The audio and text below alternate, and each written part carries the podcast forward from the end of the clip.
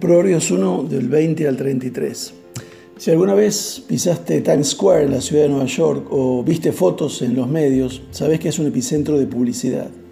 Cada cartelera es más grande que la siguiente y compite para llamar la atención de los millones de personas que pasan por el distrito turístico cada año. Salomón usó imágenes similares con respecto al llamado de la sabiduría. Él escribió, la sabiduría abierta llama en voz alta, ella levanta la voz en la plaza pública, ella grita en lo alto de la pared, en la puerta de la ciudad hace su discurso, del siglo 20 y 21. En la era de Salomón, la plaza pública incluía un mercado concurrido y la puerta de la ciudad era el lugar donde tenía lugar el debate cívico y los asuntos oficiales.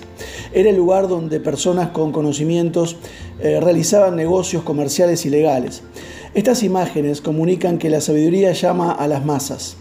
La sabiduría es accesible para todas las personas y no se limita a los estudiosos silenciosos de genios y académicos. En el texto se plantean dos preguntas. Primero, ¿hasta cuándo amarás tus formas simples? Versículo 22.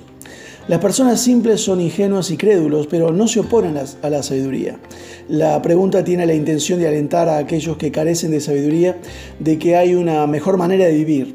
La segunda pregunta es, ¿hasta cuándo se burlarán los burladores de las burlas y los tontos odiarán el conocimiento? También el versículo 22.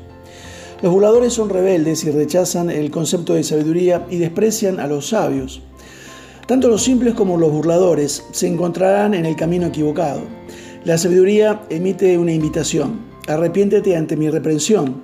Entonces te expresaré mis pensamientos, te daré a conocer mis enseñanzas.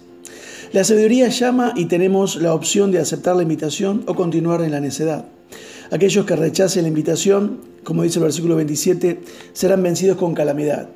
Pero aquellos que reciban la invitación, dice el versículo 33, vivirán sin temor a sufrir daños. Padre, gracias por la sabiduría, porque la sabiduría emite una invitación a todas las personas y no se guarda de lo simple o lo tonto. Enséñame a, perseguir tu sabiduría y a apartarme de mis tontos caminos. Te pido que aumentes mi deseo por tu sabiduría y que te busque todos los días de mi vida.